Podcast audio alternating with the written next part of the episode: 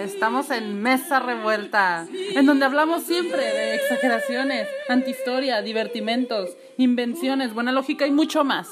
En Mesa Revuelta con Pablo Urbina y sus amigos imaginarios.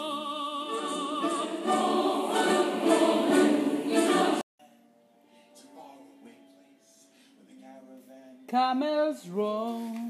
¿Qué tal? Adivinen qué. ¿Qué tal? Bueno, mi nombre es Paola Urbina y esta vez estamos de fiesta porque les voy a presentar la próxima historia.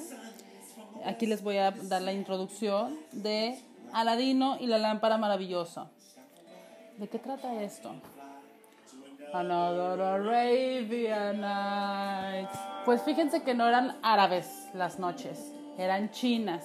Déjenles cuento que esta historia no solo viene de Arabia, sino que viene de manuscritos chinos que pues un señor llamado Antoine Galland en el siglo XVIII introdujo, introdujo esta historia al libro de las mil y una noches de autor anónimo.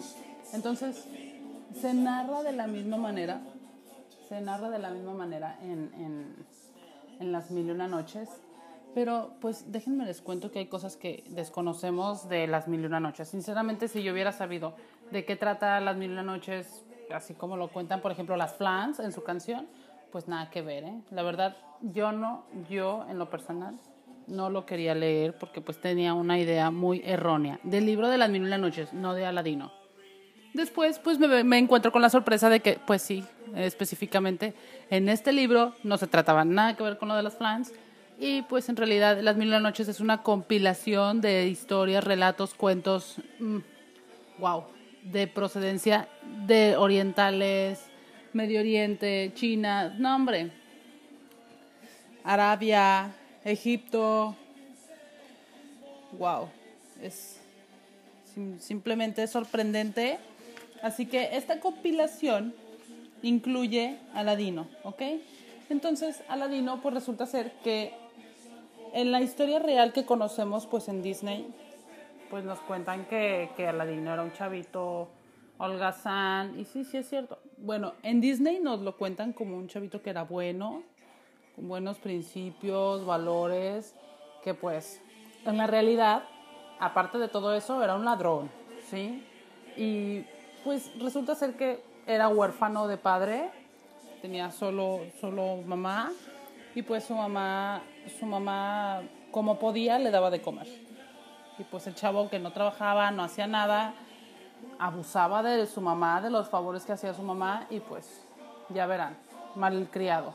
Entonces resulta ser que pues un hechicero llega y los conquista con joyas y, y los vislumbra pues con, con, con muchas ostentosidades, o sea, con muchas cosas muy ostentosas, muy llamativas que pues hacen, les hace creer que es su tío, que es el tío perdido, hermano de su papá, que fue a conocerlo para, para contarle de lo bien que le había ido y resulta ser que pues era un rufián que, que quería quedarse con, quería llevarse a su hijo porque respondía al mismo nombre que el que, que él sabía, ese, ese brujo, él sabía que con ese nombre él podía eh, tomar la lámpara maravillosa que estaba dentro de la cueva a la que él lo quería llevar, pero pues no sin consentimiento de su mamá. Es por eso que el motivo de las conquistas con su mamá y las atenciones para convencerla y dejarlo ir con él, ¿verdad?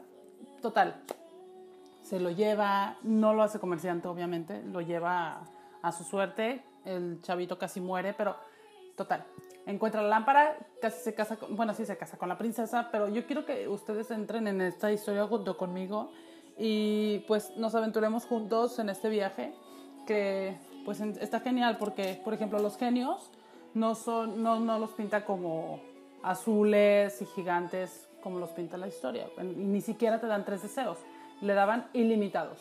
Él tenía acceso a deseos ilimitados, ilimitados pero los genios no eran azules y bonitos y amigables, eran monstruos, o sea, eran demonios.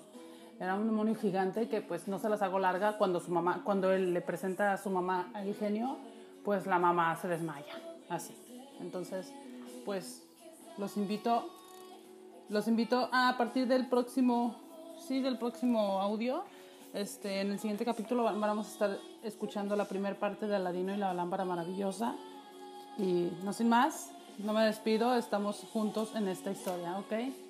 Justo, juntos en esta travesía, justos juntos. bueno, espero que les encante tanto como a mí. A mí me cautivó esa historia y yo sé que a ustedes les va a encantar. Que mejor que con mi hermosa voz. que ustedes ya saben que pues no nos aburrimos y de eso se trata. O sea, la lectura no debe ser no debe ser aburrida, no debe ser fastidiosa, no debe ser así. La, la, lectura debe ser divertida y pues esa es mi única intención, hacer que ustedes este, se maravillen con la lectura al igual que yo. Así que no me despido, aquí estamos juntos en esa historia.